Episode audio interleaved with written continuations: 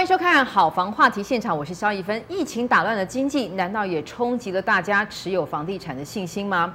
那么，在现金为王的恐慌心理之下，哈，现在根据统计，这个待售房屋的增幅哦，将近百分之十五，尤其是南台湾哦，这个成长最大，高达百分之三十以上的房子都在待售。现在全国的余屋呢，有将近十万栋哦。那么如果统计要去化的话呢，至少要一两年左右。所以在这段时间里面哦，我们又同时发现了，哎，这个五月份的成交量哦创新高，高达这个百分之二十几。可是呢，价却有缩的形象。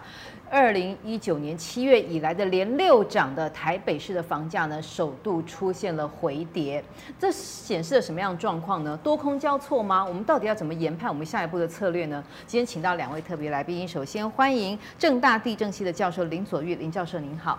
主持人好，叶丽好，观众朋友大家好。好，还有我们参。财经专家卢艳丽，艳丽你好，主持人好，老师好，观众朋友大家好。好，来看哦，疫情过后房市到底是乐观还是悲观哦？不同的统计数据显示了一个不同的面向，还有不同的资讯掌握者以及不同的财力的人，不同的思考方向哦。多空交错，这是教授呢今天给我们的这个。这个呃一个大标题叫做多空交错，那么同样看到了是经济差，外资不来哦，经济不景气。但是从同样一个前提下所考虑的多空交错，您各自是持有什么样的理由是多，什么样是空？哦，多空交错，其中的多啊是呃来自于美国所引发的这个量化宽松无限，嗯，对，也就是说整个的资金宽松，台湾也是低利率的环境。宽松对低利率，而且呃这个钱也多，那再加上之前因为啊美中贸易战很多的这个资金回流，嗯，哦，那疫情之下很多又对这个呃中国大陆的投资环境又没有信心，对，啊不不只是台台商回来买房子，台资不只是台资，还有美资它也会进来，哦，还有港资哦，哦还有港资。哦，这些资金进来的话，基本上它也会有不止自住需求。啊，短期之内至少会有投资需求。我看到一个新闻，我是想到底是真是假，请教两位专家哈。台湾外汇存底又创新高啦。嗯，对，对，也，但是它还是排在，呃，中国跟嗯嗯嗯，跟但对我们来讲，我们又创新高了嘛，哦，对，所以其实这一直拉锯的，这一直拉锯。可以从这个去判断说，其实台湾富藏于民，闲钱游资还是很多，游游资还是多，所以尤其是这次的。QE 无限，它的意思呢是，除了原来的 QE one 跟 QE 到 QE 三，它可以透过这种呃公开市场操作，就是他去买呃央行啊，就是联储会去买银行底下的公债或者是呃房贷抵押证券之外，那再调降从啊呃从贴现率到零点二五帕之外，好，那它还可以再加码，就是。对于债市跟跟跟跟股市啊，嗯，直接进行投资，就是联储会。好，所以有钱，这个很强，这个强很强悍的政策，才会使得这个股市呢，哦，很快的就就哦有哦拉升的作用。可是有钱一定要买房子吗？还是有人把这个中古屋抛售？抛售的原因可能是觉得说啊，我房子太多了啊，现金为王，入袋为安，我干脆卖一卖。那么空方的理由又是什么？空方的理由。您刚刚所提的，哎，这些人为什么要卖？有可能他已经达到一个获利的满足点。对，反正我房子多嘛，来卖一两栋。那再来也有可能是卖不动。好，那再来卖不动的原因，就有可能是我们疫情之下，事实上有很多人是歇业的，很多人是无薪假的。那这些人他基本上是没有购买的能力。嗯哼。好，所以说。他假如没购买能力，或者是持续往后他的这个房贷付到付不起，他可能会违约啊。对，对，就断头杀出。哦，那这个时候他对于。啊，这个投资需求所拉抬的这个股市上升的作用就有一些抵消。没错，而且经济差，外资又不来嘛，又少子化哦。对于台湾来讲，那是那是十万栋余屋，长期的事。对，一两年，所以是越来越多空方的消息，可能在这个时间点上更是考验大家持有房屋的信心哦。好，我们再来问问艳丽，就是说现在哦，这个疫情是否真的催出了中古屋的卖压？我们刚才提到，现在很多年轻人，要不然不买房，要不然我买新房，我宁可小一点呢、啊，我为什么要住老旧的房子？又是漏水又是壁癌的哦。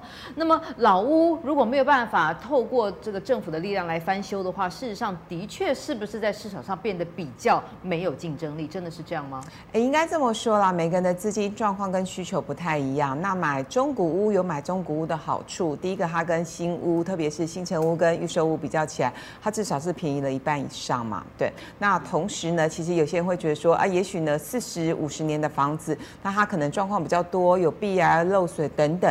可是呢，如果经过一些处理，或者是我地段真的不错的话，那我重新整理一下也是另外一个选择啊。那第三个，有些人可能就会觉得说啊，屋龄超过四十年以上，我真的觉得比较麻烦的话，那我就锁锁定所谓的十年左右的新古屋，甚至是五年左右的新古屋。大家就觉得说，哎，一方面没那么贵，可是另外一方面，它又没有刚刚我们讲的这些屋况的一个问题。所以事实上，我会觉得就是呃，每个人资金状况不一样，大家可以有不同的选择跟考虑的程度。不过我们回过头来看一个最新的一个分析跟统计好了，那事实上呢，这个中古屋的一个卖压哦，因为总是会有人想要做一些获利了结，或者是总是有一些人想要换屋嘛，所以总是会有一些所谓的中古屋想要拿出来做一个呃处理的一个状况。那事实上呢，六都的中古屋它的一个呃待售量，根据统计哦，去年五月是二十九点二万户。那呃其实呢，去年一整年下来，大家会发现说，哎，其实我们的交易量跟前一年比较起来，还是成长的一个状况。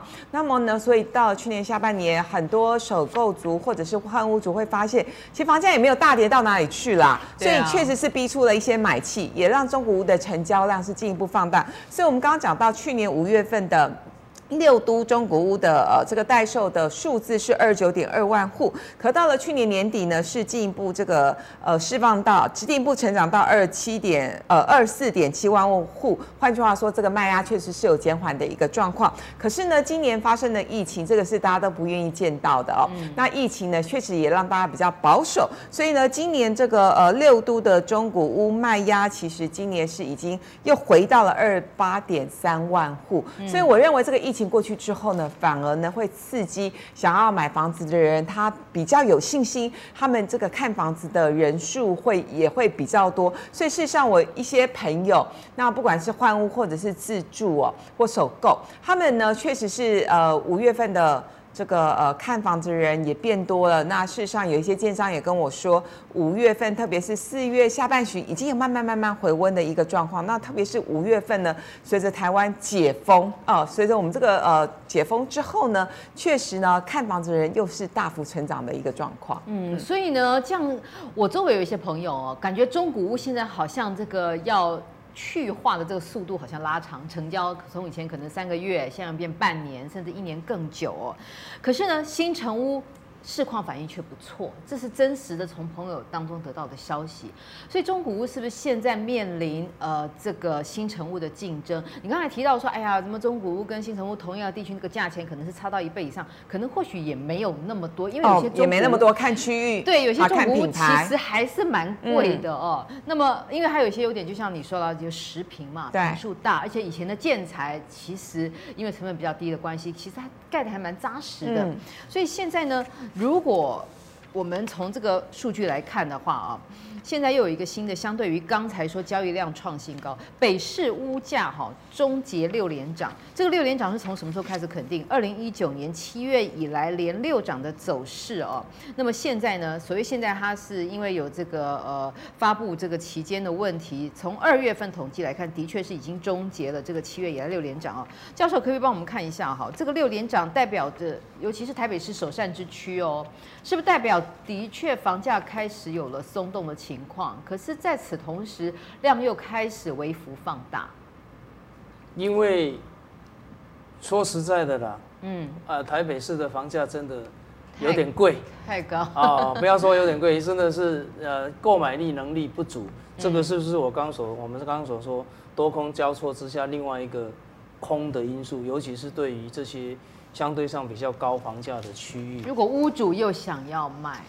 这个时候可能就中古屋可能就稍微价格有点松动，所以终结六连涨其实是在中古屋的价格上，对不对？新城屋就不太它它可以，中古屋它价格相对上是比较有弹性的，嗯哦，那那新城屋它基本上它价格是由它的成本慢慢堆砌下来，它假如坚持要有这一个。呃，它的它的利润的话，嗯，哦，那你你要杀价，除非它的的确，它它真的有卖压，它的有资金压力，它才会真正的杀出。你，你看哦，像三十五年老公寓，哦，当时买的是两百万，现在你要卖两千，卖一千五都 OK 啊，是，对不对？如果你嫌修缮很烦，都更又遥遥无期，我干脆就把它甩卖了。它的弹性。